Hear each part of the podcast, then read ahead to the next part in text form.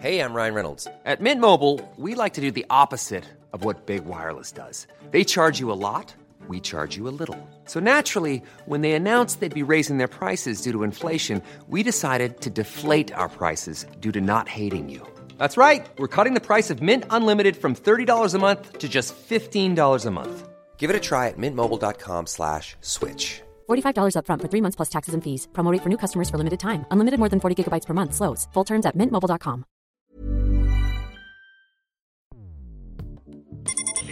Escuchas. Escuchas un podcast de Dixo. Escuchas Guavi Sabi con Cecilia González y Pamela Gutiérrez.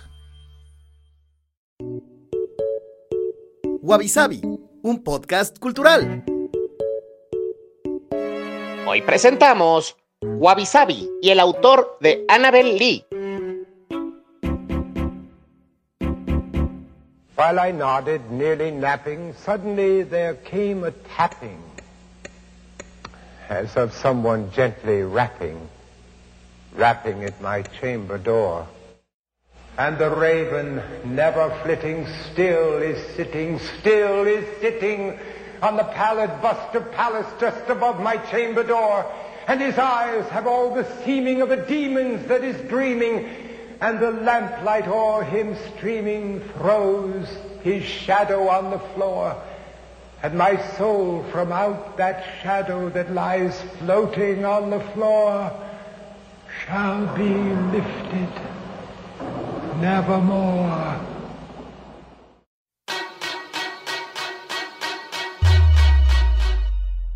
Hola, bienvenidos a un episodio más de Wabi Sabi. Yo soy Cecilia González. Yo, Pamela Gutiérrez. Y oficialmente ya empezamos noviembre con nuestro tema nuevo, porque el de Día de Muertos fue un especial, pero el tema de este mes será tenebroso y de todos los autores de horror que nos encantan. Entonces vamos a empezar con el primero.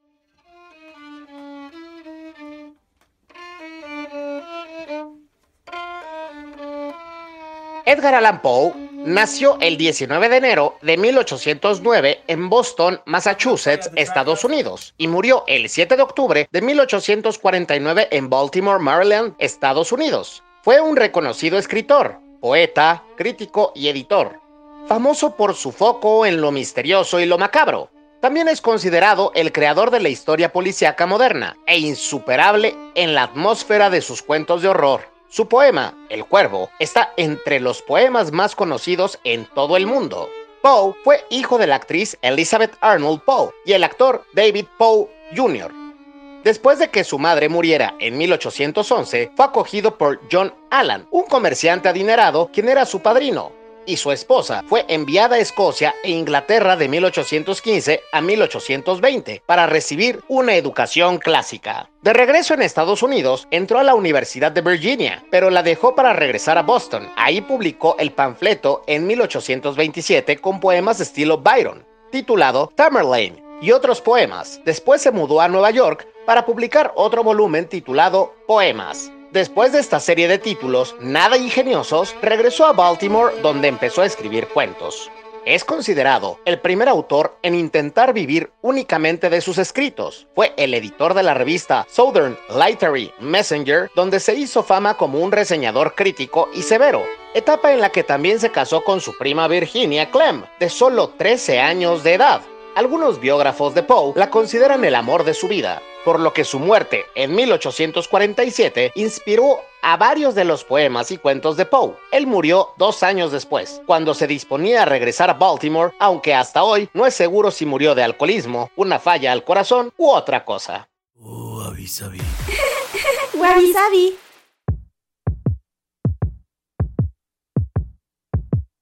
Bueno, como ya escucharon en la cápsula, vamos a estar hablando de uno de mis autores favoritos, Edgar Allan Poe, que es Alan, no Allen, eso es importante, porque luego le andan escribiendo Allen al pobre y pues no, no se llamaba así. Y bueno, los que han escuchado hablar de él eh, saben que es un personaje controversial y un poco enigmático. Incluso cuando él vivía, como que hay reportes muy encontrados de las personas que convivieron con él, ¿no? Entonces, algunos lo pintan como un autor neurótico, mordaz, sobre todo si leen su crítica literaria. Y bueno, ¿no? Y el tema de, de las adicciones. Pero hay otras personas que dicen que tenía un carácter pues dulce, sobre todo con su familia y con su esposa, y una alta sensibilidad. O sea, que era así súper artista, ya saben, este maldito y sufrido. Y este, pero bueno, el alcohol lo convertía en otra persona. Y aunque no sabemos muchas cosas de él, por ejemplo, la causa por la que murió, eh, su obra sí ha sido súper analizada y reinterpretada por un sinfín de personas y de artistas y de críticos y, y bueno, este, por, por muchas este, disciplinas. Y pues bueno, son sus obras las que más nos dicen hoy quién era Edgar Allan Poe. Entonces, nosotras vamos a estar hablando de él, digamos, a través de, de, sus obras, porque bueno, además tenía unos cruces muy interesantes con, con el contexto en el que vivía. Entonces, sus obras, bueno, tiene muchísimas, pero en ellas hay varios temas y motivos que se están repitiendo constantemente. Entonces, por ejemplo, eh, los temas del romanticismo y el gótico, sobre todo el tema de lo oculto e incluso lo satánico. Eh, ahorita, bueno, en un ratito les vamos a contar de muchas obras que tienen que ver con el diablo tal cual en diferentes tonos. También el tema de los sueños y digamos qué tan real es la realidad, o sea, como esta como este velo que existe, ¿no? Entre entre nosotros y, y lo que nuestros sentidos captan. Eh, también el tema de la muerte de una bella doncella que justamente en uno de sus escritos sobre cómo escribir y bueno, tenía por ahí justamente unos ensayos al respecto. Habla de que no hay nada más poético que la muerte de una doncella y que bueno, también tiene algo de autobiográfico porque su mamá, su esposa eh, y, también su, bueno, como su eh, madrastra, por decirlo de algún modo, también murieron de, pues de enfermedades de la época que no eran tan padres, por ejemplo tuberculosis o consumption. Y el otro tema son eh, enfermedades mentales y bueno, y el como demonio particular de Edgar Allan Poe, que era el alcoholismo y que de hecho en El gato negro, que es un cuento de 1843, eh, es como un retrato de esta enfermedad realmente, ¿no? O sea, es de un eh, señor, bueno, del narrador, que dice que ama a los animales desde que es muy pequeño y hasta tiene gatos y le encanta tener animales, pero conforme el alcoholismo lo va pues convirtiendo en otra persona, él termina pues atacando a los animales, ¿no? Y se empieza a hacer ahí sus historias en su cabeza de que de que si los animales lo están juzgando o que si incluso tienen un demonio y están ahí como pues atormentándolo, ¿no? Eh, y bueno, termina desquitándose con todas las personas que hay a su alrededor, también hay emparedados como en otras historias de Pero no, no, la versión venezolana del sándwich, sino que están no. entre paredes. Exacto. Y bueno, y un poco también el tema de, de que el asesino se, se, echa de cabeza solo por la culpa, ¿no? Pero bueno, eh, participó en muchos géneros y formatos, por ejemplo, en formatos en poesía, en cuentos, en novelas, en crítica literaria, hasta tiene por ahí una obra de teatro. Y en cuanto a géneros, pues en ficción, eh, policíaca o de detectives, eh, horror, humor, sobre todo sátira, parodia y sketch, también en aventura, en fantasía, en ciencia ficción o como un subgénero que es este como de hoax, o sea, como de ¿qué será? fraude, una cosa por el estilo. O sea, que lo ponen como un, un relato, digamos, científico, pero resulta que es falso. Y, e incluso en romance, ¿no? Y sí tiene por ahí unas de romance, romance que no tienen que ver con muertes de mujeres. Entonces es muy prolífico Edgar Allan Poe y pues son tantos como géneros y formatos que solo nos vamos a enfocar en algunos poemas y cuentos sobre cuatro de los géneros principales. Seguramente nos, nos van a faltar varios, pero bueno, estos son entre los más reconocidos y nuestros favoritos. Y de estos géneros, pues son los poemas. Y nada más, imagínense que escribió más de 70 de ellos durante toda su vida. El más famoso es The Raven, o El Cuervo, que fue escrito en 1845, que realmente es el más famoso. Creo que por un montón de situaciones que encara Edgar Allan Poe, siempre lo vas a ver con esta mascota de cuervo en muchas de sus representaciones gráficas, ¿no? Y este está inspirado en un cuervo parlante de una novela de Charles Dickens llamada Barnaby Rudge, A Tale of the Riots of 80. Y Obviamente cambia mucho por las traducciones, pero en su idioma original, que es el inglés, es muy reconocido por su musicalidad, ¿no? Y por el tempo de cada una de las sílabas y un poco esta cadenza de la redacción y sobre todo por ejemplo si escuchan las versiones narradas en audiolibro de Vincent Price, Christopher Lee o Christopher Walken pues además les da ese plus de, de las voces tan particulares que tenían. Entonces ven un poco que es muy muy muy rítmico conforme van leyendo y va avanzando el poema ¿no? Y también hay que pensar un poco en la referencia del cuervo, ¿no? Como este símbolo mitológico que aparece pues en varias culturas, en diferentes mitologías, por ejemplo en la nórdica que eran los acompañantes de Odín, también aparece mucho en la cultura de Alaska, de los inuits, en la céltica, en la griega, que los relacionan mucho a Apolo y en el busto de Palas Atenea, también en el ambiente sobrenatural, porque pues también el cuervo como es un poco carroñero, siempre lo ponían como mediador entre la vida y la muerte. Y aquí, como pequeño dato cultural wabi sabi, este, nosotras no nos íbamos a llamar Wabi Sabi en un principio, íbamos a llamarnos Corvus Corax como el nombre científico, el nombre en latín del cuervo grande, precisamente por todas las connotaciones y porque tenemos en nuestro corazón muy presente a Edgar Allan Poe, pero pues vimos que no iba a ser muy sonoro o muy fácil de pronunciar, entonces sí, llegamos a, a Wabi Sabi, pero bueno, fuera tenía la musicalidad de, del poema del cuervo. Y sonaba mucho a graznido de cuervo, ¿no? Corvus Sí. sí. que, que también, bueno, eso es otra cosa, ¿no? Porque en español es el cuervo, pero pues en inglés sí hay una diferencia entre The Raven, que es el nombre del poema, y el cuervo, bueno, y el crow, ¿no? Que es como el primo, pero, pero no igual. Sí, es que hay muchas, bueno, si quieren pueden verlo fácilmente en Wikipedia, pero el que nosotros ubicamos es el cuervo grande, ¿no? Pero hay cuervos de todo tipo y sobre todo en Estados Unidos se nota más que hay unos que son más eh, del litoral, hay otros que son muchísimo más de campo y obviamente pues va cambiando un poco la fineza de su pico y el grosor de su cuerpo. Pero bueno, aquí en México el cuervo es cuervo y el raven es cuervo y todo es cuervo.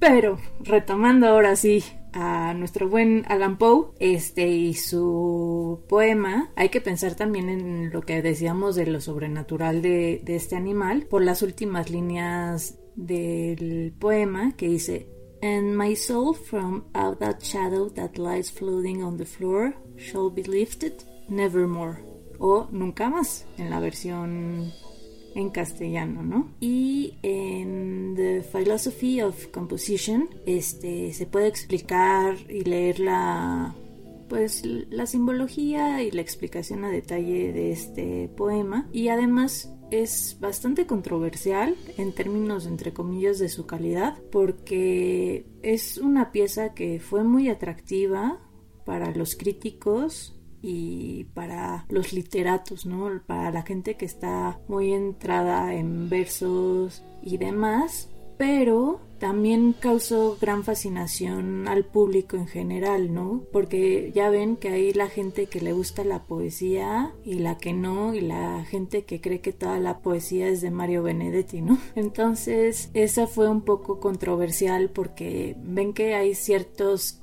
cánones que muchas cosas que son muy buenas, tal vez no, no le llamen a las masas. Entonces, pues ahí estaba esta pequeña confrontación. Otro tema común entre sus poemas es el de los sueños, que uno de los favoritos de Pam es A Dream Within a Dream de 1849, que también hasta te puede hacer un poco de, reflexión sobre Calderón de la, de la barca, ¿no? De la vida sueño y el sueño es vida. Y bueno, este poema dramatiza la confusión que deja el narrador cuando pues ve que las cosas importantes de la vida se les fuman de las manos y pues pensar que todo esto no puede ir pues agarrando cada uno de los granitos de arena que la vida le pone. Sí, de hecho, eh, este es también de los, o sea, después del cuervo, de los poemas que más están como citados o parafraseados de Edgar Allan Poe, porque justamente es una reflexión de cómo las cosas se van, ¿no? Y de que no puedes sostenerte de nada y que, y bueno, y sobre todo el tema del tiempo,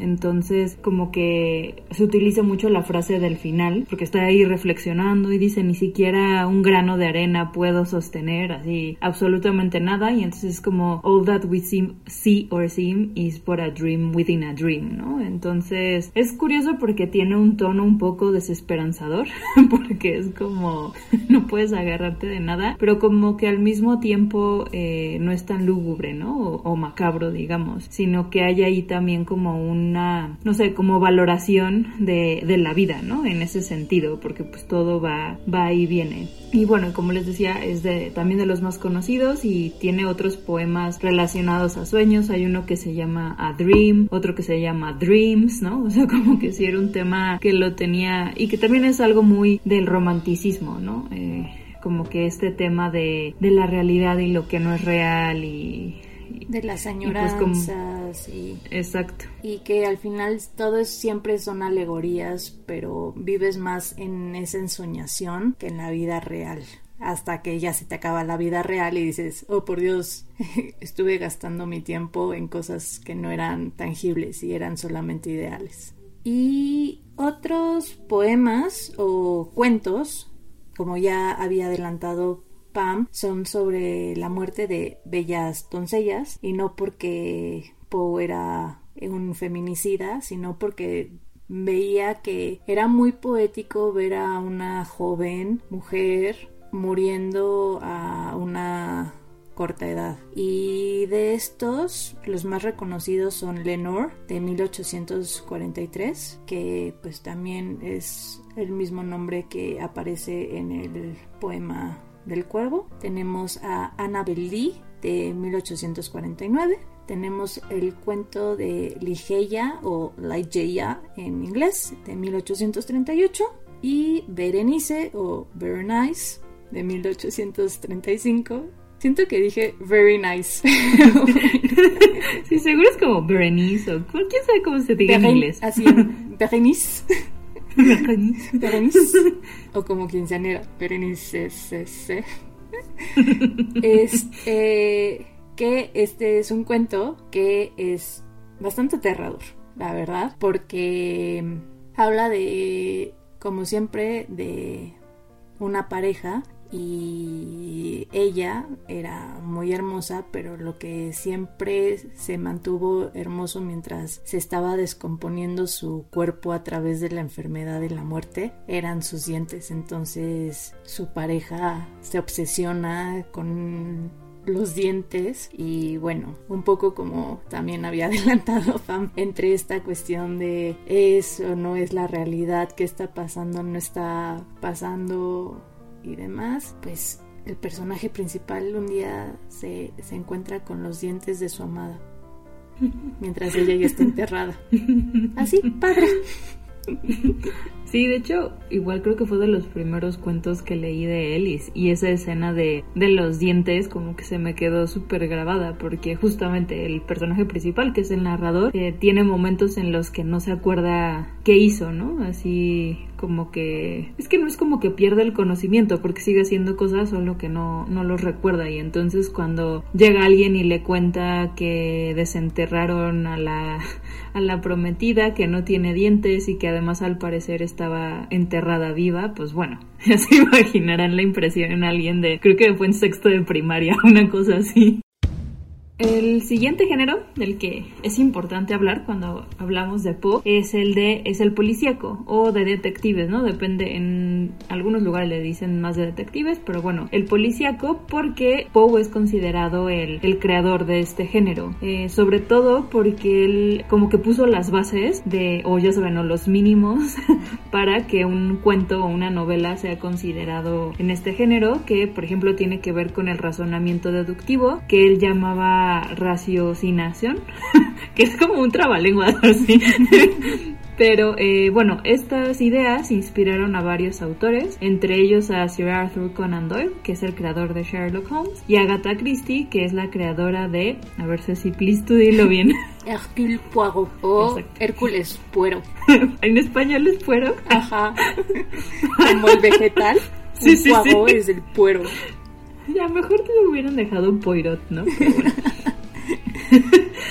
y en este sentido, el cuento más importante es el de The Murders in the Rue Morgue o Los asesinatos de la calle Morgue de 1841 porque es la primera aparición del personaje, eh, bueno, del detective, digamos, de Poe, que es el Cavalier Auguste Dupin o Dupit, ¿no? Depende si lo leen en, el idioma original o en español. Y bueno, este no, él no es un detective o policía profesional, o sea, un poco como Sherlock Holmes, ya saben, que es entre, entre amateur, pero que es más cañón que los profesionales. que es un erudito con un hobby muy particular, ¿no? Exacto. Y eh, bueno, un poco también, a diferencia de Sherlock Holmes, Dupin casi cae luego como de churro en los casos, ¿no? Y mientras que Sherlock este, sí los va buscando. Pero bueno, en este primer cuento, el narrador, que es amigo de, Dupin, ese, eh, está en París y él también está ahí. Y pues se enteran del brutal asesinato de dos mujeres y pues Dupin resuelve este, este caso, ¿no? Que tenía a todo el mundo perplejo y desde el inicio eh, justamente el narrador como que hace una introducción ahí como filosófica sobre los métodos de deducción y racionamiento que también es como parte ya del canon digamos de este género no y bueno aquí las evidencias como de testigos o bueno sus testimonios y también lo que ven en el lugar del crimen es lo que también va guiando al lector. Y entonces esto es también como otro canon del género que tiene que ver con el lector según esto va teniendo las, las mismas pistas, ¿no? Que, que el detective, aunque al final cuando, no sé, ya sea Dupin o Sherlock o, Poirot, o bueno, o Puero, este, dan como el veredicto final, como que como lector siempre dices, oh, pero ¿cómo llegó eso? Y ya después te explican el razonamiento, ¿no? No es algo que vas como, digamos, deduciendo con ellos. Además del tema del amigo narrador, ¿no? Como Watson en el caso de Sherlock, pues este, también es el que ayuda a darle como este tono. Entonces, también es por eso que luego no tienes el razonamiento desde el principio, ¿no? Porque quien lo cuenta es pues otra persona. Entonces, estas fueron como las bases. Eh, obviamente ya después eh, Sherlock Holmes y bueno, y Agatha Christie perfeccionaron, digamos, como este género y lo empezaron a hacer como más complicado y de repente ya también, eh, bueno, Sherlock Holmes tiene novelas también, ¿no? No solo cuentos, o sea, como que ya evolucionó mucho más. Pero bueno, Dupin, como el primer detective famoso, también aparece en El misterio de Marie Roget de 1842 y The Purloined Letter de 1844. Entonces, esas son, digamos, como las principales de Edgar Allan Poe. Y sí tiene otra historia detectivesca, que es como un preintento del género. Se publicó después de los asesinatos de la calle Morgue, pero la escribió antes y se llama Thou Art the Man. En general como que no la pelan mucho porque la consideran inferior a las historias anteriores y además eh, aquí no es nada más como el género policíaco, sino que también tiene algo de sátira porque se está burlando de pues, los personajes y el lugar en el que sucede, digamos, como el misterio, ¿no? Entonces, no es de las mejores, pero igual si quieren ver como un proto proto detective, una cosa así, está interesante. Y pues bueno, vamos a seguir hablando de dos géneros más, pero vamos rápido a una pausa.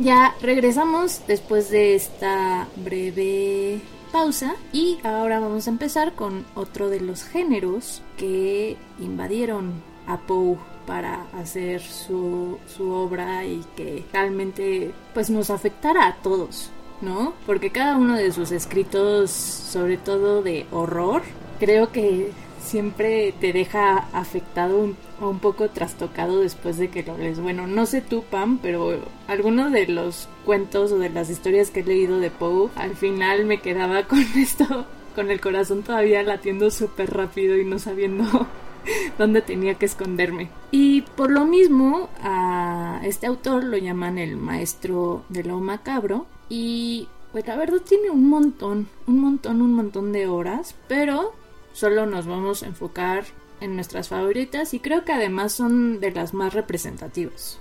Sí, justo, porque es como también representativo de temas y motivos, ¿no? O sea, no solo de, de horror. Y pues bueno, la primera, sí, esta sí me traumó cuando la leí. Debo decir que no todas, porque hay un libro que me regalaron de niña que después venía el análisis, o sea, venía el cuento y el análisis y eso le quitó el miedo, ya sabes, a varios, pero este de la caída de la casa de Usher de 1839, o bueno, en inglés The Fall of the House of Usher, sí es como bastante impresionante, eh, sobre todo por el mood. No que los otros cuentos no lo tengan, pero este en particular como que es mucho más, bueno, es un personaje prácticamente, ¿no? Eh, pero bueno, este cuento se considera un cuento gótico porque toca temas como la locura, la familia, el aislamiento y también lo metafísico. Y así, en pocas palabras, y nada más como para poder contarles un poquito más, bueno, sí hay un poco de spoilers, pero bueno, se trata de un, de un dude que es el narrador, que eh, va a ayudar a un amigo suyo que se llama Roderick Usher porque está enfermo. Y bueno, y cuando va a ayudarlo, pues tiene que ir a su casa, que es una mansión gigante, que es justamente The House of Usher. Y ahí también está su hermana Madeleine, que sufre de catalepsia, que es esta enfermedad que tienen como... Es que digamos que como entrar en coma, una cosa así, o sueños tan profundos que sus signos vitales se... Son muy... son casi nulos. Exacto. Entonces como que de repente creían que ya estaban muertos y pues resulta que no estaban muertos, ¿no? Eh, entonces bueno, su hermana tenía esto y pues algo que desde el principio se nota que es muy importante justamente es el tema de, la casa, que es súper ominosa y que desde el principio, desde que el amigo llega y describe la casa, ¿no? O sea, que está esperando que le abran y así, pues como que dices, hoy algo va a pasar, ¿no? como que no sabes bien qué, pero ya empiezas a sentir ahí como este eh, agobio, ¿no? Entonces es una mansión, pero pues no te dan muchas ganas de vivir ahí porque además la describe como muy descuidada, que hay partes así como que se están casi cayendo, hay una pared como con una grieta gigante. Y bueno, esta, esta parte parece que está inspirada en un caso real de una igual casa Osher que, que existía en Boston y eh, como que no hay mucha información al respecto, pero el punto es que cuando la tiraron, descubrieron que habían dos cuerpos sepultados, ¿no? Entonces, eh, obviamente la prensa dijo, oh, eran la esposa y el amante, ¿no? Y otros diciendo que no, que eran así como los dueños, y entonces como que nadie sabía bien, pero pues salían las noticias, y al parecer Poe se inspiró, se inspiró en este suceso, y bueno, este cuento es considerado el mejor ejemplo de, del absolutismo de Poe, y que absolutismo tiene que ver con eh, narraciones donde todos los detalles son relevantes y se conectan. O sea, como que ninguna descripción es adorno y como que justamente sirve de presagio y de alegorías, ¿no? Entonces, seguramente les ha pasado que están leyendo un libro y que de repente llevan, no sé, cinco párrafos describiendo, no sé, un vestido, ¿no?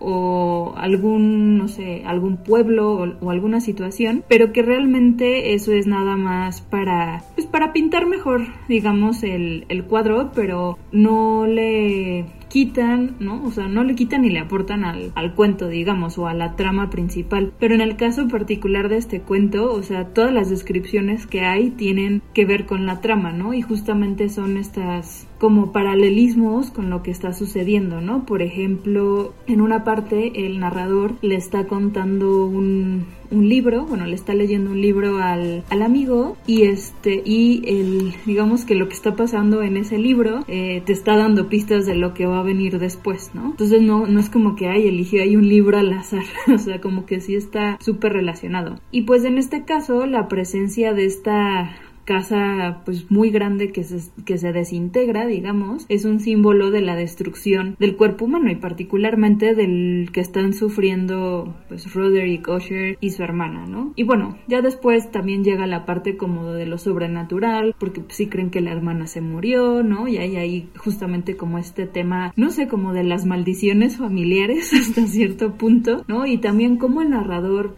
pues como que va perdiendo la cordura mientras más tiempo pasa ahí, porque digamos que la casa empieza a, a comérselo, por decirlo de algún modo. Entonces, bueno, es un cuento súper interesante que les recomendamos leer en estas épocas. Sí, además inspiró a varios autores, por ejemplo, una de ellas es Daphne du Maurier con Rebeca, que también tiene esta idea de que la casa es un personaje mismo, ¿no? Que hasta la puedes sentir respirando y que tal vez hasta omnibula un poco a, personajes secundarios. Eh, si pueden leer el libro, está muy bueno. Si pueden ver la versión de Alfred Hitchcock, es hermosa esa película. La verdad, a pesar de que es una película en blanco y negro y todavía tiene pues un poco esta característica de guion un poco teatral, vale mucho la pena y no vean la de Netflix, que es una porquería. Omítanla. no la he visto. Pero bueno, sí, justo como que hay obras, eh, no sé, también Jane Eyre, que es parte del universo, digamos, de Rebeca, ¿no? Que las casas son importantes, o la casa tomada de Cortázar, así, pero bueno, eh, este en particular es sobre una casa maldita. Sí. Lo que me da mucho mucha risa es el nombre, Casa Usher. Siento que el timbre va a decir, yeah, yeah, yeah. no, ya me arruinaste el cuento. Perdón, pero me da mucha risa. Digo, ya siendo un poco posmodernista, este, me imagino una casa Osher, pero con un Osher de verdad.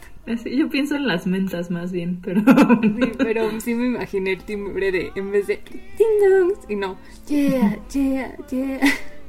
Perdón. Lo siento. Mis sinapsis cerebrales a veces están muy en shuffle y dicen cosas muy extrañas. Pero bueno, continuando, seguimos con otro cuento de terror que además está interesante, sobre todo pensando en la época en la que estamos viviendo actualmente de pandemia, y es The Mask of the Red Death o La Máscara de la Muerte Escarlata de 1842. Y este cuento sigue al príncipe próspero y sus intentos por librarse de una plaga que se le llamaba muerte roja o escarlata y decide aislarse en su abadía. Entonces todo el mundo diría, bien, estás actuando muy acorde a lo que se debe de hacer durante una pandemia. Pero no, piensen que esto es una historia de terror. Entonces, como se aburre, decide invitar a una mascarada o un baile de máscaras a nobles para armar la fiesta, ¿no? Y pues no eran tres invitados, sino era un montón, cosa que no se tiene que hacer en estos tiempos de COVID. Y pues al final un poco este, a través de las máscaras y un poco como platicas, puedes ir adivinando quién es quién, ¿no? No es tan secreto, no es tan secreta tu identidad cuando usas una máscara, pero llega en un momento un invitado bastante sospechoso que nadie reconoce y resulta que abajo de la máscara y de la todo y todo, no había nadie debajo del disfraz. Entonces te quedas como tras. ¿Y ahora qué va a pasar?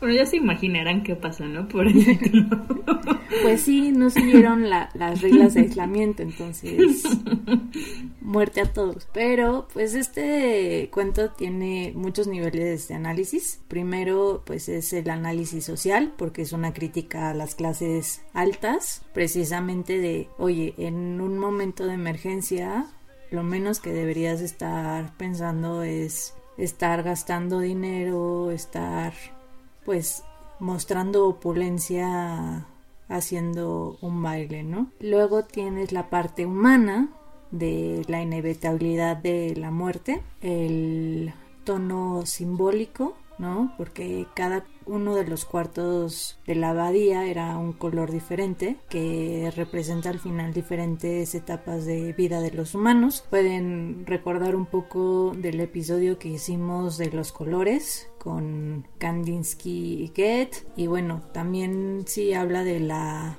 muerte escarlata es también para jugar con este concepto cromático y bueno también mucha gente piensa que esta misma historia es un poco autobiográfica de Alan Poe, ¿no? Pero como les digo, si ven a alguien que no está cuidándose durante esta...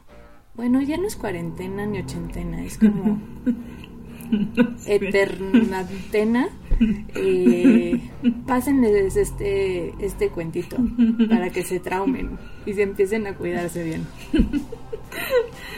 otro cuento es The Pit and the Pendulum o El Pozo y el Péndulo de 1842 y en esta historia el narrador cuenta cómo fue torturado por la Inquisición española eh, y bueno justamente el título viene de, de una de esas torturas que era él amarrado pues sí, como en un tipo pozo, o sea, en algo que no está en la superficie, digamos, y, y cómo va bajando este el péndulo, ¿no? Eh, poco a poco y entonces pues él va viendo cómo se va acercando ese péndulo. Entonces en este cuento no hay los elementos sobrenaturales típicos de Poe. O sea, no hay la, la doncella que regresa de la muerte, no hay demonios. Exacto. Pero eh, es un cuento muy efectivo en generar miedo porque se enfoca mucho en los sentidos. Por ejemplo, en los sonidos, ¿no? Entonces, en ese sentido es más bien como que excesivamente realista y sí te da una idea de la tortura, porque a final de cuentas eh, la tortura la vives más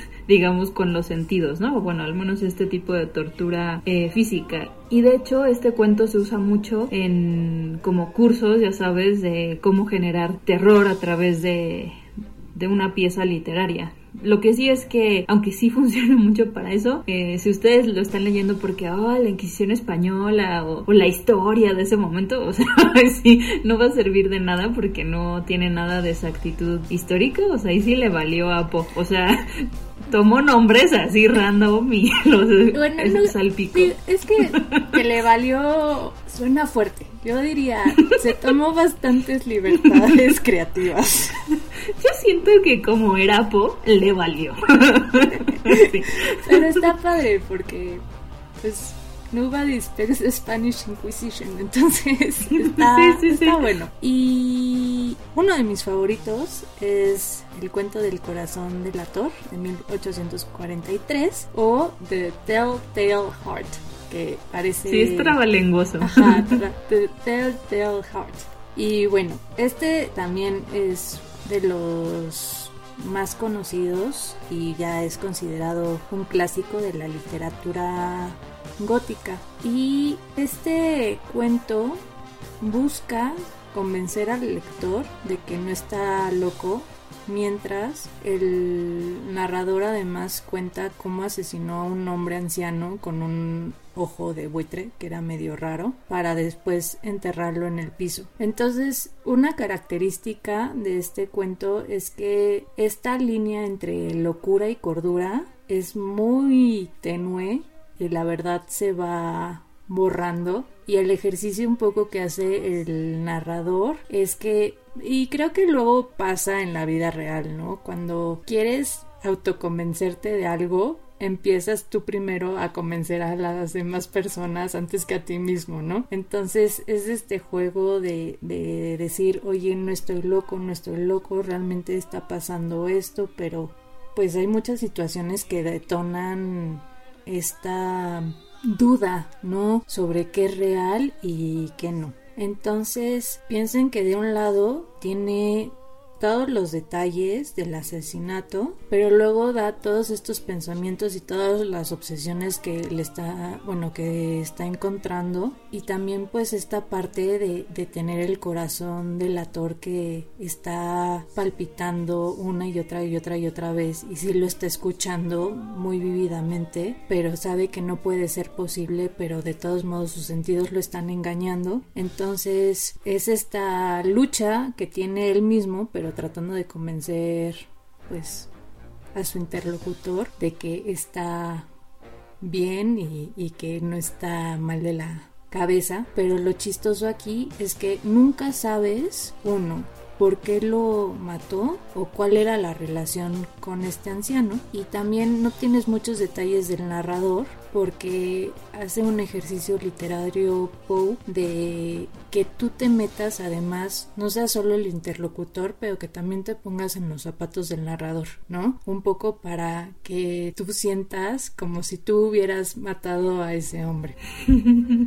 Sí, exacto, o sea, como que hay muchísimas teorías de, no sé, si era hombre y el, y el anciano era father figure, ¿no? Entonces es como que cierto tipo de persona, pero pues no sé, igual hiciera una mujer y que hay varias personas que dicen, bueno, varios críticos que creen que era mujer por como los detalles y, y pues la culpa que luego tiene, en que era más bien justo una mujer y este, y no sé, como que sí está interesante ponerte a imaginar, ¿no? O sea, hay otros que dicen claramente estaba loco y seguramente fue como que en un ataque de locura y luego ya ni siquiera sabe por qué lo mató, ¿no? Pero bueno, en inglés justo por el lenguaje y que no hay género en los artículos, como que se presta más a jugar estas cosas, ¿no? Que nosotras ahorita diciendo el narrador, pues ya le pusimos género. Sí, básicamente. O sí, es que, bueno, podría ser el autor en general como algo asexuado, pero de cierto modo, pues todo lo adjetivizas en masculino o luego en femenino, entonces pues ahí puedes dar ciertas pistas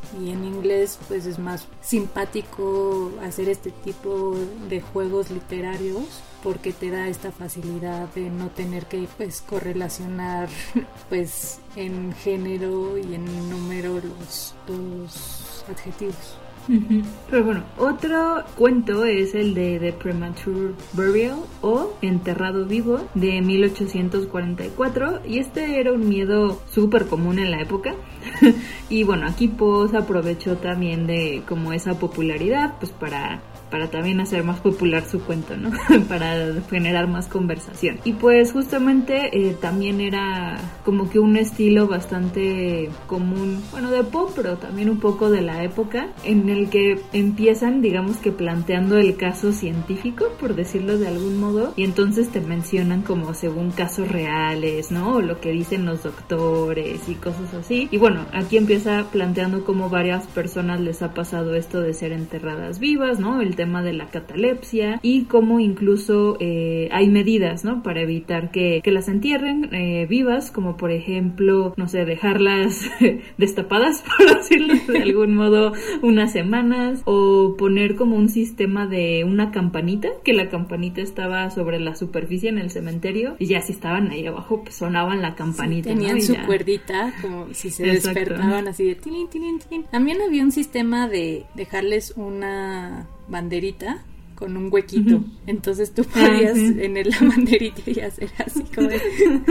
Pero imagínate, de noche creo que es más efectiva la campanita. Sí, porque así es más fácil que te escuche de, más lejos, ¿no? Y a cualquier hora. Este, lo, más útil sería una cosa llamada bubucelas, horribles del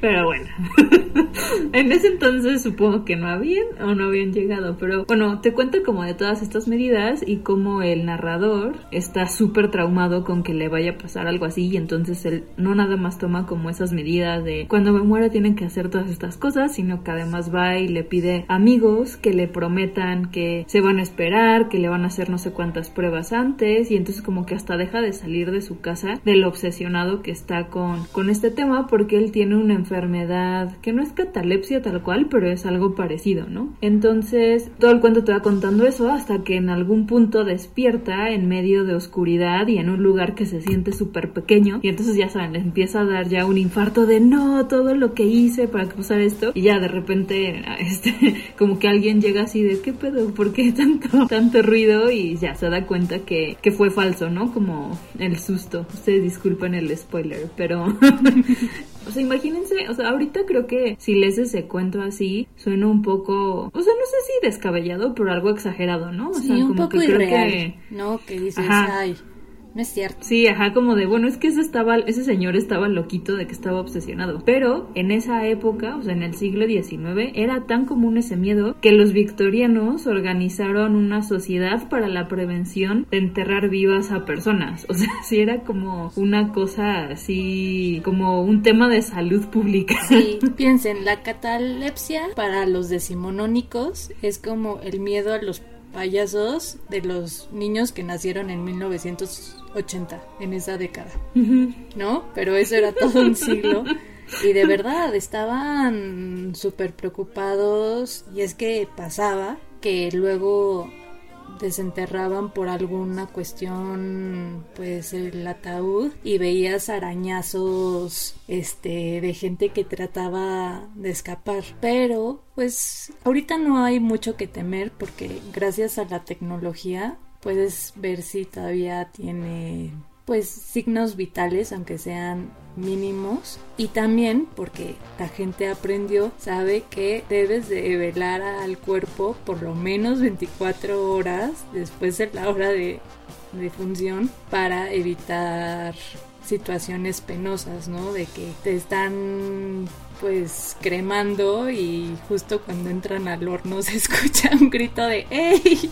¡Sáquenme! o, en, ¿sabes? o te están velando y se despierta el, el disque muerto y bueno, ahí sí se mueren. Pensé que estaba se mueren sí, los invitados de un infarto, ¿no? Y, y también algo interesante de este cuento, o sea, tenía como toda esta parte como popular, digamos, pero pues también el cuento como que es que no es tal cual una crítica, ya sabes, pero sí plantea esta idea de que el narrador está como que está muerto en vida, por decirlo de algún modo, porque ha evitado como que la realidad y ha evitado vivir justamente por esta obsesión con la muerte. ¿no? Entonces ya no sale, ya no hace nada. Y bueno, al final como que justamente se reforma y aprecia la vida, pero solamente hasta que se enfrenta, digamos, como que a su mayor miedo, ¿no? Entonces, como que en ese sentido también está interesante y no es nada más el tema como morboso, ¿no? De ah, enterrado vivo, así. y otro de los cuentos de horror es el del casquete de amontillado o amontilado, si lo dicen en italiano, o The Cask of Amontillado de 1846.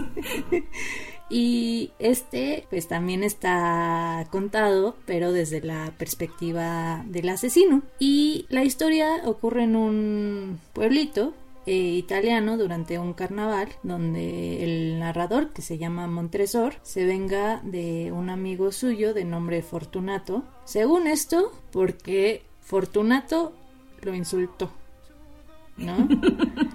Pero pues Fortunato termina no siendo nada Fortunato y Montresor, pues en su rabia debido a este insulto, lo empareda, o sea, lo pone entre paredes, hace un sándwich de cemento y tabiques, así, placa. Entonces, eh, en la historia, pues no se sabe bien el motivo de esta venganza. Unos piensan que Montresor pues estaba loco, porque realmente ni él entiende por qué odiaba a Fortunato, porque al final era su amigo. Y otros piensan que realmente fue más por envidia, entonces envidia al extremo que dice, ay, tienes algo que yo no, no tengo y pues tu castigo va a ser morir vivo entre paredes, porque why not? Y otros creen que el tema importante o el leitmotiv real de todo este cuento es pues el del vino, ¿no? En cuestión de que pues mucha gente que tiene una filia particular para el vino eh, sabe que es muy preciado por todo el trabajo, o sea, tiene todo un ritual, es prácticamente sagrado, y por eso lo tienes que ver, oler, saborear, tocar, escuchar. Y bueno, hay un montón de cuestiones ritualísticas a través del vino. Entonces dicen que Fortunato era un ignorante de esto, que solo era un alcohólico y pues bebía para beber y no disfrutaba de, del líquido regalado por Dioniso. Entonces, como desperdiciaba así el alcohol de una manera ruin, grosera y terrible, pues Montresor, que sí era un fan del vino, se enojó, vio rojo y pues vengó a su adoración el vino, matando de esta forma a su amigo.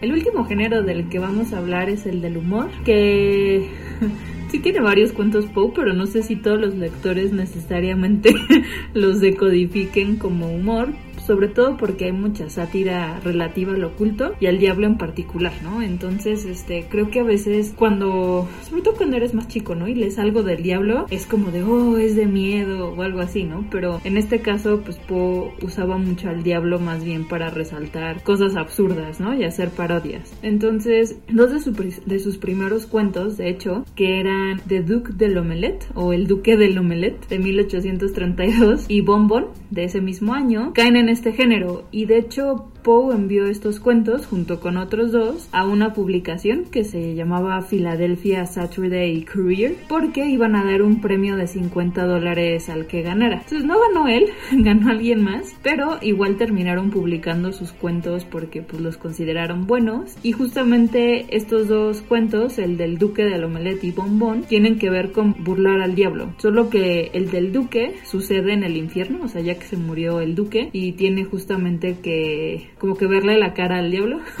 y Bonbon es más bien todavía en vida del, del narrador y es como un debate filosófico. Y de hecho aquí en este tema, en este cuento, también satiriza como a Platón y Aristóteles porque el personaje principal se cree así un filósofo de, de su altura o incluso mejor, ¿no? Entonces, este, como que aquí también intenta darle la vuelta al diablo y ver qué le puede sacar, pero al final como que el diablo le termina ganando un poco. Bueno, pero digamos que de sus primeros cuentos, pues el humor fue un género súper importante y fue algo que fue desarrollando pues hasta que se murió. Y uno de estos cuentos más cómicos es The Devil in the Belfry de 1839 y este cuento sucede en el pueblo de Vonderbotemitis que es un juego de palabras con wonder, what, time it is y obviamente es un lugar obsesionado con la hora y los relojes. Entonces todo el mundo iba siguiendo las horas, eran muy puntuales, tenían su tiempo muy bien organizado, hasta que un demonio con un violín llega al pueblito a generar caos y a quitarle lo aburrido y lo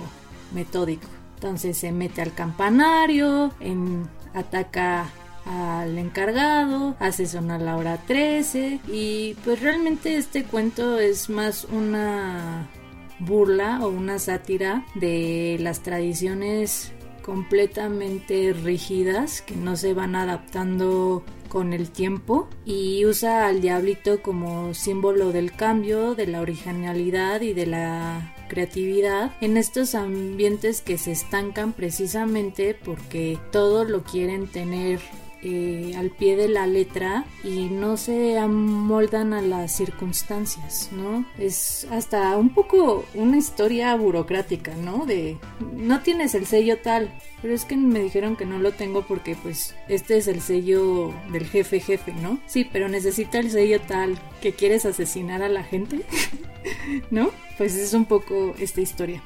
Otro es también eh, otra vez del diablo, Never Bet the Devil Your Head o Nunca apuestes la cabeza con el diablo de 1841. Y es curioso porque a este cuento usualmente lleva el subtítulo de una historia o un cuento con moraleja. Y eso es porque es una como burla eh, sobre esta noción de que la literatura debería de tener un aprendizaje moral. Y bueno, y Poe también se ríe del movimiento trascendentalista que estaba de moda en esa época porque decían que todas las personas son buenas en el fondo, pero son las instituciones las que los corrompen y que si no hubieran instituciones todo sería, ya saben, como rosa y así, ¿no? Con haditas y cosas así. Entonces Poe hace este cuento sobre un amigo del narrador, que también es algo común en su obra, que el amigo se llama Toby Damit, ¿no? ya ahí también en el nombre se nota que es una burla, que según esto tenía muchos vicios, pero así uno que era como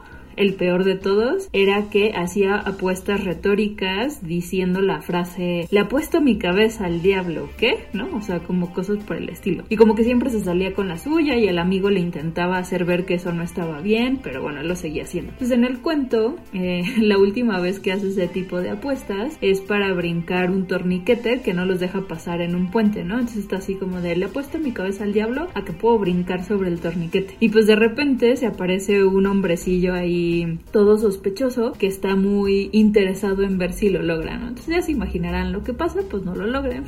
y bueno, al final también el narrador tiene ahí como unos comentarios medio pues mordaces, ¿no? Pero este cuento también es curioso, no es de los más famosos de, de Poe, pero por ejemplo Federico Fellini incluyó esta historia en su serie de historias extraordinarias, porque digamos que, o sea, sí es importante, nada más que no tan popular, ¿no? Y bueno, eh, el último cuento de humor del que les vamos a contar hoy es el del sistema del Dr. Tar y el Profesor Feather, o The System of Dr. Tar and Professor Feather, de 1845. Y este cuento a, mí me encanta este cuento porque siento que es uno que sí se sale del, del estilo típico de Poe. O sea, sí tiene unas cosas ahí, pero no es justamente el, lo que esperas de él, ¿no? Pero bueno, este cuento sigue un narrador, pues es medio sopenco y medio ingenuo. Y, creo que también está chistoso que sea como este narrador nada confiable, ¿no? El que es como el intermediario entre el lector y lo que pasa. Pero bueno, eh, este señor está en un recorrido por un asilo psiquiátrico en el sur de Francia porque él quiere ver el, bueno, en inglés es Soothing System, que sería como el sistema calmante que está como de moda en los psiquiátricos en Francia, ¿no? Y contacta a un tal señor Bailard para que le dé un tour del lugar. Entonces llega, ¿no? Y conoce al staff, que aparte dice, ay, el staff está medio raro, ¿no? Pero bueno, este, ahí le explican y lo invitan a cenar, ¿no? Entonces, eh, justamente es en la cena donde se da cuenta cuenta que son súper raros los del staff, ¿no? Por ejemplo, se ve que traen ropa buena, pero que no les queda nada bien, así como si todos trajeran tallas diferentes. Eh, las mujeres andan así como que muy escotadas y con muchas joyas y, eh, y cuando le empiezan a contar sobre los diferentes pacientes del lugar, ¿no? Porque hay algunos que se creen una tetera, ¿no? Hay otros que se creen un pollo, así como cosas diferentes, como que empiezan a, a imitar a estos pacientes y lo hacen así como que con muchísimas ganas ¿no? O sea, como si fueran por el Oscar. Entonces, como que dice, qué raro está esto. Y luego llegan unos músicos que no saben tocar para nada, como que cada quien va por su lado, ¿no? Entonces, el punto es que en medio de toda esta cena le cuentan que ya no están usando ese soothing system, sino que tuvieron que cambiar de método a un método que de un tal doctor Tar y un profesor Feder, porque como el sistema anterior era súper laxo, pues los pacientes se rebelaron y encerraron al staff en sus celdas y que les como que castigaron por decirlo de algún modo, ¿no? Y pues seguro ya saben para dónde va con este tema del staff sospechoso, pero pues bueno, resulta que no eran staff, ¿no?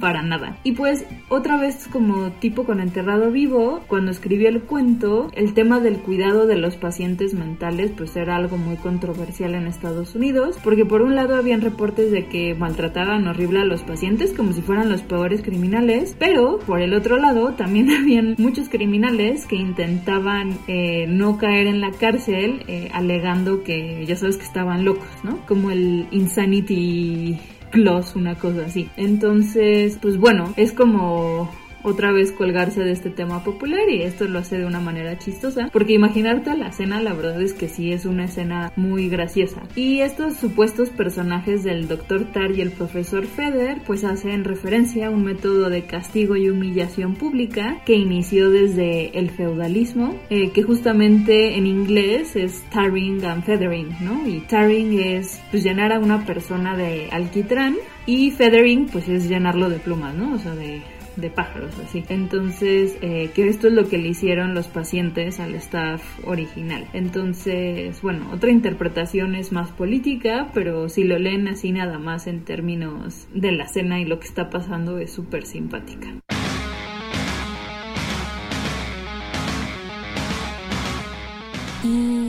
Ya para acabar un poco con el tema de Poe, eh, les vamos a hablar un poco de cómo este personaje influyó muchísimo en la cultura popular y les hablaremos de libros, de películas, de música, que hay un montón de música inspirada en Edgar Allan Poe y digo, si son curiosos, les gusta este autor y quieren conocer más, pues ahí tienen algunos tips para que sigan indagando y, y si son coleccionistas, pues también para que tengan alguno de estos materiales. En cuestiones de ediciones y biografías está la versión traducida por Julio Cortázar. También hay una versión que es de Tales of Mystery and Imagination, que está ilustrada por Harry Clark de 1917, que también está en español traducida por Cortázar.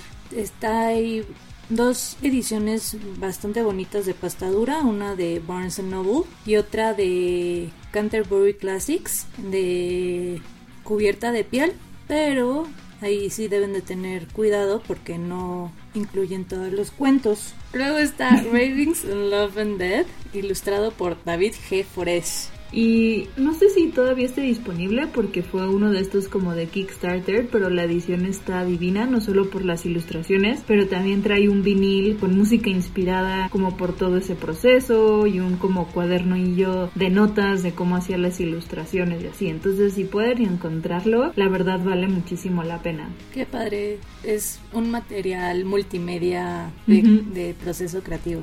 Eh, luego hay uno que es difícil también de encontrar, que es Poe Anotado de 2015. Eh, está El gato negro y otros cuentos, que ese es más bien para niños y cada uno de los cuentitos tiene el análisis. Me imagino que ese es el que te regalaron, ¿no, Pam? Sí, exacto. Sí, el que leí justo igual como muy chiquita en la primaria. Y creo que también es la razón por la que no me dan miedo las películas de, de horror o terror, porque como que ese libro me hizo ver que son metáforas o como, ya saben, alegorías, alusiones a, a otras cosas. Entonces, igual y si a lo mejor tienen algún niño ahí muy espantadizo, este, le pueden regalar este libro. Otro es Out of Print, que tiene una colección de varios artículos con la cara de Poe, como si fueran puntos de estampado polka dots, ¿no? Luego también pues tienen un montón de, compilaciones que incluyen las biografías de Poe, pero hay un libro que se llama Poe, Poe, Poe, Poe, Poe, Poe, Poe, Poe, Poe, Poe, Poe, Poe, Poe, Poe, Poe. La verdad no sé cuántos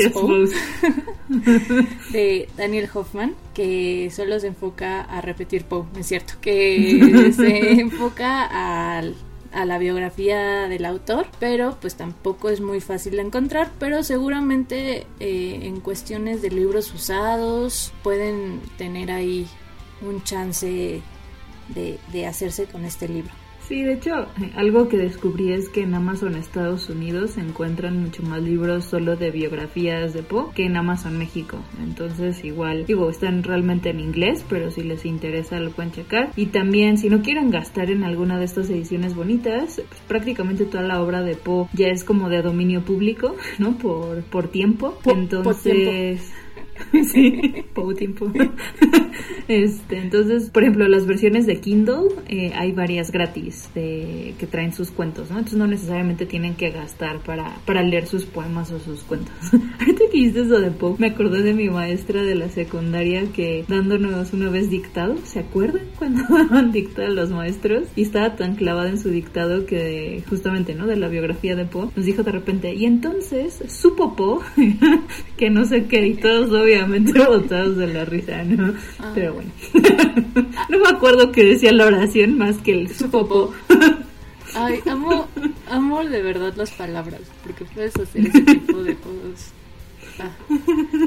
Eh, pero bueno, en términos de, música, Poe ha servido de inspiración pues para álbumes enteros, aparecen las letras de canciones, ¿no? En temas para giras, hasta en óperas y pues en casi todos los géneros musicales, o sea, no es nada más una cosa darks por decirlo de algún modo, ¿no? Pues en música clásica, eh, Rachmaninoff eh, hizo una sinfonía coral que se llama The Bells, como un poema de Poe. También Philip Glass hizo La caída de la casa de Usher y hay dos óperas basadas en obras de Poe que son La Higia o Ligeia y The Tell Tale Heart, que igual, el trabalenguas, ¿no? Luego, en música pop está la canción de Bob Dylan de Just Like Tom Thumb's Blues, que hace referencia a los asesinatos de la calle Morgue. Eh, también sale Poe en la portada del Sargento Pimienta, del el álbum de, de The Beatles. ¿No? También, esto es como, les digo, no es nada más para, para gente darks, porque hasta Britney Spears le puso a su gira de 2001 eh, Dream Within a Dream Tour, ¿no? Y hasta tenía por ahí líneas de ese poema y de otras obras de, de Poe en su, en su show. Para que vean lo popular y democrático que es este señor. lo popular. Lo popular. Estamos muy mal. Sí, estamos debrayando. Ustedes disculpen. Ay, me encantan sus poemas. Ay, había un anuncio de, De Gandhi. de Gandhi, ¿no? Así. De poesía. Ah, sí. Y bueno, en música en español están también varias canciones de Silvio Rodríguez, que además tiene una que se llama Trova de Edgardo, que me da mucha risa el nombre en español. Y bueno, Soda Stereo también tiene una canción que se llama Corazón Delator, justamente como, como el cuento del mismo nombre. Y bueno, en rock, eso sí, sí hay muchos más grupos y referencias. Por ejemplo, Queen tiene una canción que se llama Nevermore, que está basada en, el poema del cuervo y que sale como un B-side en el vinil de su segundo álbum.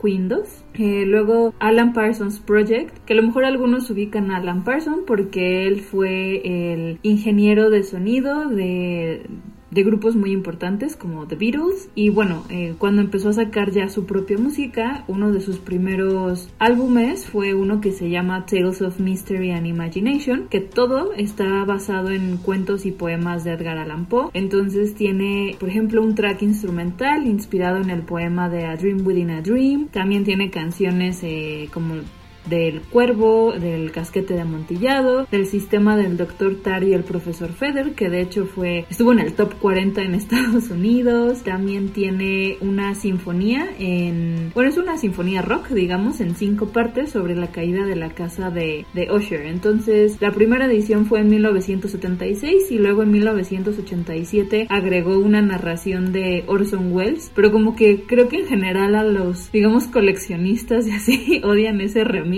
porque sí como que la voz de Orson Welles no Sí, no, no queda no bien va- con el rock, ¿no? Exacto, pero si pueden escuchar la versión de 1976, eh, está increíble, de hecho igual es de mis álbumes favoritos de toda la vida y creo que de, de la mitad de mi familia también, o sea, mi mamá tiene, o sea, se acuerda perfecto de tener ese disco y como, o sea, cada canción imagínense el booklet tamaño vinil, ¿no? O sea, una cosa súper grande. Tenía fotos que tomaron especialmente para cada canción. Entonces la de la caída de la casa de Usher está súper impresionante porque son unas escaleras de mansión con una chica bajando, ya saben, como todo así tenebroso. Y además si consiguen ese vinil de la primera edición, o sea, en eBay y estas y estas tiendas se vende por muchísimo dinero, o sea, tienen una pequeña fortuna ahí en, en sus manos. Es mucho más caro que cualquier vinil viejito, ¿no? Pero bueno, otros grupos que tienen canciones relacionadas a Poe es Tool, que tiene una canción que se llama Sweat. Eh, Thrice también tiene una que se llama The Red Death, ¿no? La muerte roja, justamente es como, como el cuento, y que es de su álbum de The Illusion of Safety.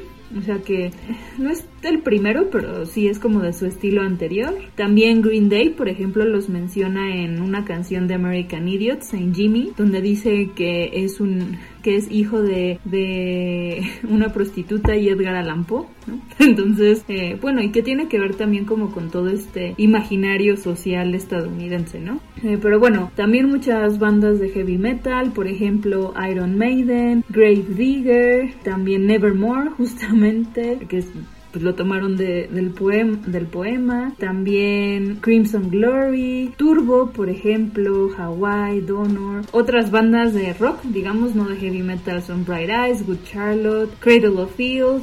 Siouxsie and the Banshees, Tiger Army, Insane Clown Posse, Panic at the Disco, 30 Seconds to Mars también tiene una por ahí, hasta Steven Nicks tiene una canción que es el poema de Annabelle Lee, ¿no? Eh, entonces hizo uno, y hasta hay una banda que se llama Edgar Allan Poets.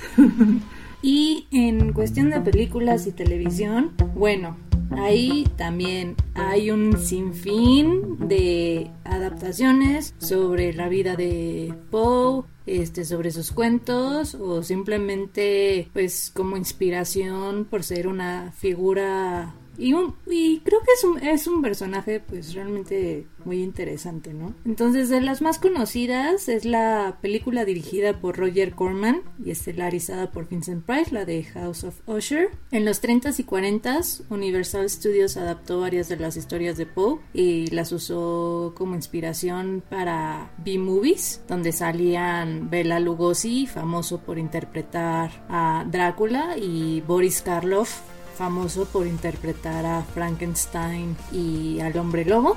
Luego desde 2004 el animador y productor Michael Sporn ha estado trabajando en Poe, que es una película animada sobre la vida de este autor y por ejemplo Jans Van Mager perdón, no sé checo, pero es un director surrealista de República Checa. Dirigió muchas de estas adaptaciones, ¿no? The Fall of the House of Usher, The Pit, The Pendulum and Hope, Lunacy, The Premature Burial, The System of Dr. Thor and Professor Feather y varios temas del Marqués de Sade. En 2015 salió una antología animada de Extraordinary Tales dirigida por Raúl García con cinco cuentos de Poe.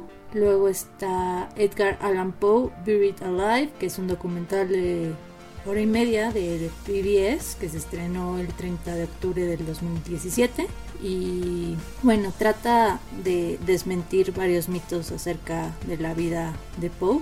Y eh, aunque también no es sobre Poe tal cual, está The Crow con el hijo de, de, uno de mis ídolos, Bruce Lee, que pues está inspirado un poco en un personaje ish, por decirlo así, basado en el cuento famoso de El Cuervo o The Crow, o un corto animado que es uno de nuestros favoritos, tanto de Pam como mío, que es Vincent de 1982, que es de Tim Burton, sobre eh, un niño que está obsesionado con Edgar Allan Poe y con Vincent Price, que ya les dijimos, ¿no? Fue actor de una de sus películas en House of Usher y bueno, también ha prestado su, su voz para pues aterciopelar la narrativa de Poe para los audiolibros. Y bueno, en televisión está una serie que se llama The Following, que es la historia de un culto de asesinos seriales que están obsesionados con Poe. Entonces, pues sus asesinatos eh, replican cosas de los cuentos o hacen alusión a Edgar Allan Poe. Y salía Kevin Bacon. No estaba mala, la verdad no la terminé de ver, pero como que estaba entretenido ir diciendo, oh, ese es el de tal cuento y ese es el de tal cuento y así, ¿no? Kevin Bacon tiene un gran apellido. La verdad. y bueno, eh, otra película es The Raven de 2012 con John Cusack como Edgar Allan Poe. No, y pues espérate, no. John Cusack siendo John Cusack tratando de actuar como Edgar Allan Poe. Sí, exacto. Es como no puedes no verlo Ajá, como John Cusack. Eh, bueno, esta es una historia sobre los supuestos últimos días de Poe, en los que él caza a un asesino serial que hace como paralelismos con sus cuentos, ¿no? Eh, pero no la vean, o sea, la mencionamos porque generó muchísimo voz, me acuerdo, cuando iba a salir, porque, pues no sé, como que como fan estás así de, oh, sí, una película y que al parecer tiene presupuesto y luego al final fue como, ay, no hubieran gastado su dinero en hacer esta película. Hay, buenas, malas películas que hasta te ríes, pero esta es una mala, mala película. O sea, hasta te reviente el apéndice. no la vean, van a hacer corajes. sí. Sí, no. Eh, pero bueno, otras menciones a Poe aparecen en Los Simpson, ¿no? Por ejemplo, cuando recrean El Cuervo, el poema. Nunca más, eh, nunca más. Exacto. Y, de hecho no es el único episodio, hay, hay varios donde sale. Eh, pero bueno, también sale en un episodio de Sabrina la bruja adolescente, o sea, la versión eh, noventera, la de con Nickelodeon con... Exacto, en un episodio de Halloween, también en la serie de Beetlejuice, en CSI, es típico que está el, el asesino que hace referencias a Poe, Gilmore Girls, porque bueno, ya saben, hablaban mucho de libros, también en Boy Meets World, en Castle también, que también está relacionado con libros, en South Park, en Bob Esponja y en Altered Carbon, ¿no? Sí, y también sobra decir que si no tienen ningún equipo de fútbol americano favorito, pueden irle a los Ravens de Baltimore, cuya mascota se llama Poe y es un cuervito. Entonces, para que vean lo popular de Poe. Hasta está en el fútbol americano. Exacto. Y ya, nada más para cerrar, tres cómics súper rápidos que sobresalen. Seguramente hay muchos más, ¿no? Pero eh, uno se llama In the Shadow of Edgar Allan Poe de 2002, que es de Jonathan Scott Fuqua y que sigue un profesor que descubre el último diario de Poe y ahí eh, descubre, bueno, el diario revela que la inspiración artística de Poe viene de venderle su alma a demonios y que el trato que tiene con ellos es que no puede salir de la ciudad de Baltimore, ¿no? Entonces como que ahí el diario te va contando lo que va pasando. Otro es de Surreal Adventures of Edgar Allan Poe de 2007, que me encanta ese título. Exacto, su popo. Las aventuras surrealistas de su popo, eh, de Dwight McPherson, que empezó como webcomic, pero ya hay una versión eh, impresa, bueno, física, y eh, sigue las aventuras de Poe después de que accidentalmente lo arrojan a un excusado, ¿no? Entonces, por eso el título. Ah. Y bueno, y... ¿Sabes? Estaría padre que también lo hicieran la versión depresiva, pero de Winnie Pooh. sería P-O-O-H, ¿no? Más. sí. bueno, aunque sí he visto justamente varios memes de Winnie Pooh como Winnie Pooh. No sé si los has visto, tiene hasta el bigotito y toda la cosa. Eh, pero bueno, el último es un libro de Kate Beaton que se llama Hark a Vagrant de 2011, que este no es solo sobre Poe, porque es un libro de cómics sobre literatura, pero sí hay varios en los que aparece él, por ejemplo, en uno de ellos Poe recibe así un fan mail de Julio Verne, pero es fan mail así súper intenso y raro.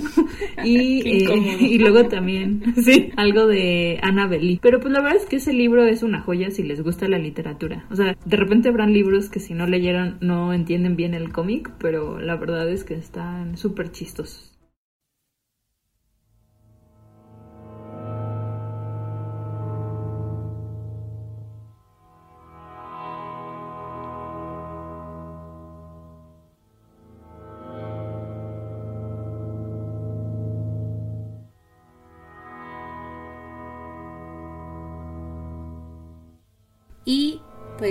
Ya terminamos con nuestro episodio dedicado 100% a Edgar Allan Poe. Como les dije al principio, todo este mes estaremos hablando de nuestros autores de horror favoritos. Los que nos siguen en redes sociales, pues ya se imaginarán quiénes son. Pero siempre terminamos con nuestro haiku de la moraleja. ¿Me puedes leer tu haiku? Sí, el horror vive dentro, riendo y latiendo, enterrado vivo. Es que sí es una muerte muy fea, Pam.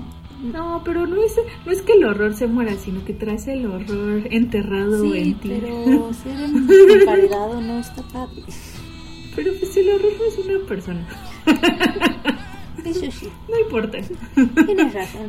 El mío es un cuervo grazno, Nevermore, y el ruido me entumeció. Muy bien, como el final del cuervo.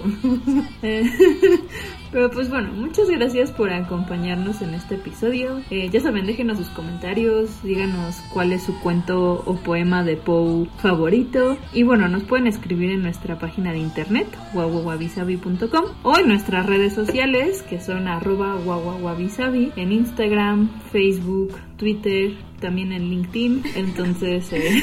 si son más ejecutivos. Exacto. si lo que quieren es ponernos un trabajo.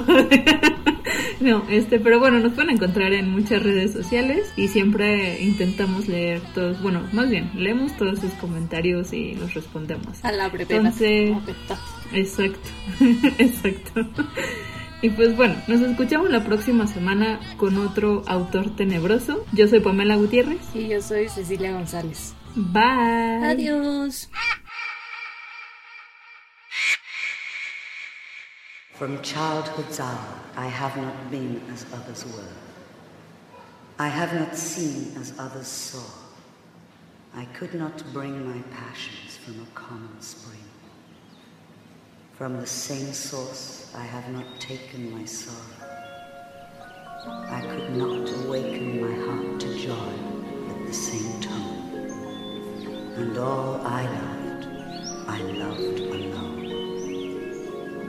Then, in my childhood, in the dawn of a most stormy life, was drawn from every depth of good and ill the mystery which binds me still. From the torrent or the fountain, from the red cliff of the mountain, from the sun that round me rolled in its autumn tint of gold, from the lightning in the sky as it passed me flying by, from the thunder and the storm and the cloud that took the form when the rest of of a demon in my view.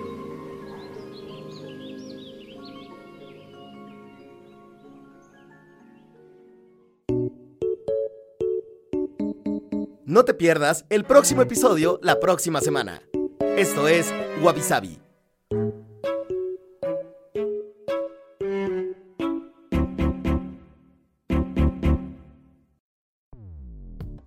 Dixo presentó con Cecilia González y Pamela Gutiérrez. La producción de este podcast corrió a cargo de Verónica Hernández. Coordinación de producción, Verónica Hernández. Dirección general, Dani Sadia.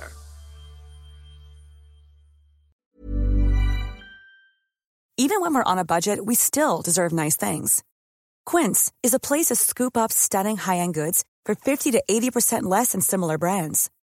They have buttery soft cashmere sweaters starting at $50, luxurious Italian leather bags, and so much more. Plus, Quince only works with factories that use safe, ethical, and responsible manufacturing. Get the high-end goods you'll love without the high price tag with Quince. Go to quince.com slash style for free shipping and 365-day returns.